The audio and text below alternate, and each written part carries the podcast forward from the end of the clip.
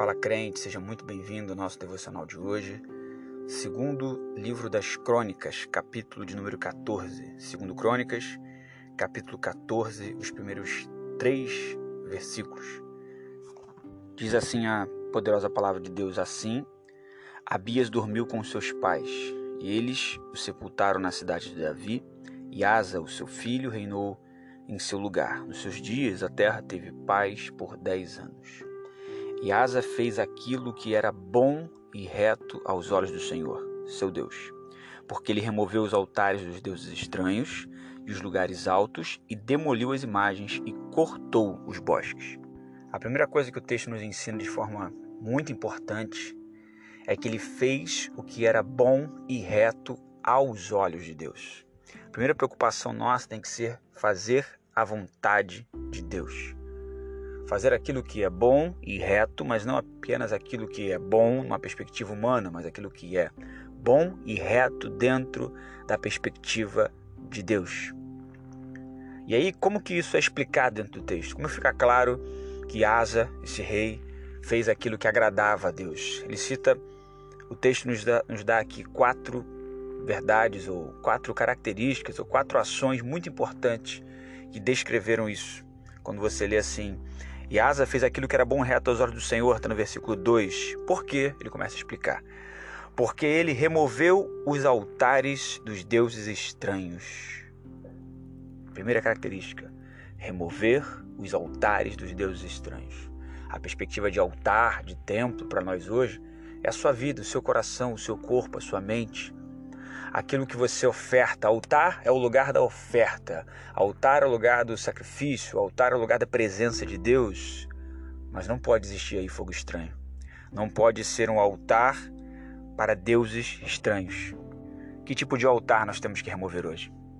Que tipo de deuses estranhos tem tomado lugar do único Deus? Que tipo de deuses estranhos tem habitado o seu coração, a sua mente?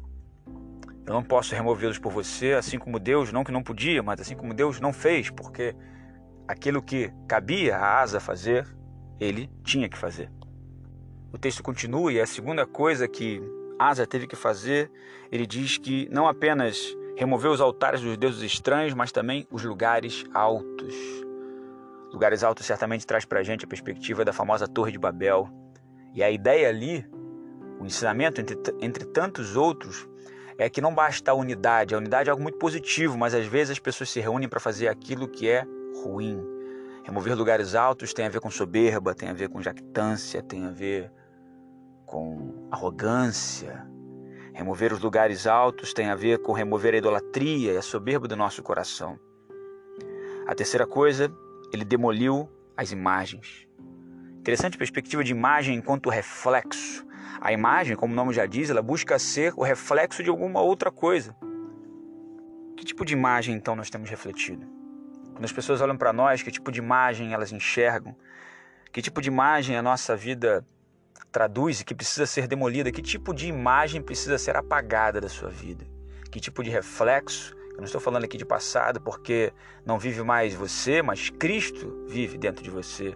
E as coisas velhas já passaram, eis que tudo se fez novo, não é isso? Mas hoje, na atualidade, ainda uma imagem escondida talvez atrás da porta, talvez em cima de um armário escondido ali.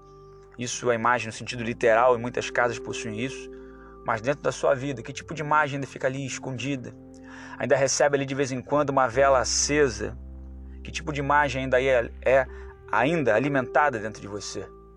Nós precisamos removê-la.